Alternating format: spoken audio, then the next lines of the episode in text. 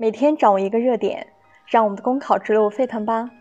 大家好，我是晨曦，今天为大家分享的热点是：炒作月薪过万是贩卖焦虑的陷阱。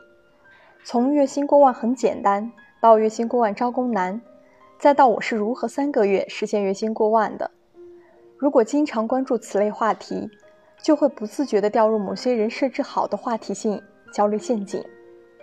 根据一些机构的报告显示，即便收入最高的上海和北京，月薪过万者比例也仅为三成，且集中于互联网、房地产和金融等行业。虽然这一数字未必能全面反映收入的情况，但也从侧面说明，多数人的收入并没有那么高。那么，为何月薪过万等话题能够轻易戳中民众敏感的神经呢？首当其冲的原因。是个别媒体，尤其是自媒体，总是在使用贩卖焦虑的套路，为了赚取流量打赏和广告输入，罔顾社会基本事实，深造一些概念吸引眼球。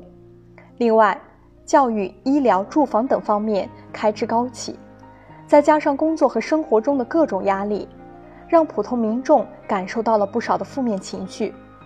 所以，当月薪过万这类概念陷阱出现时，我们应该认识到，在众生喧哗的时代，这类深造概念、贩卖焦虑的套路层出不穷。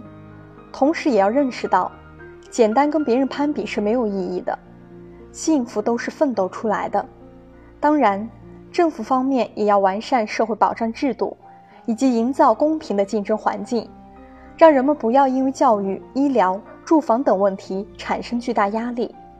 能够通过勤奋工作实现个人价值。好了，以上是今天的热点分享，感谢大家的收听。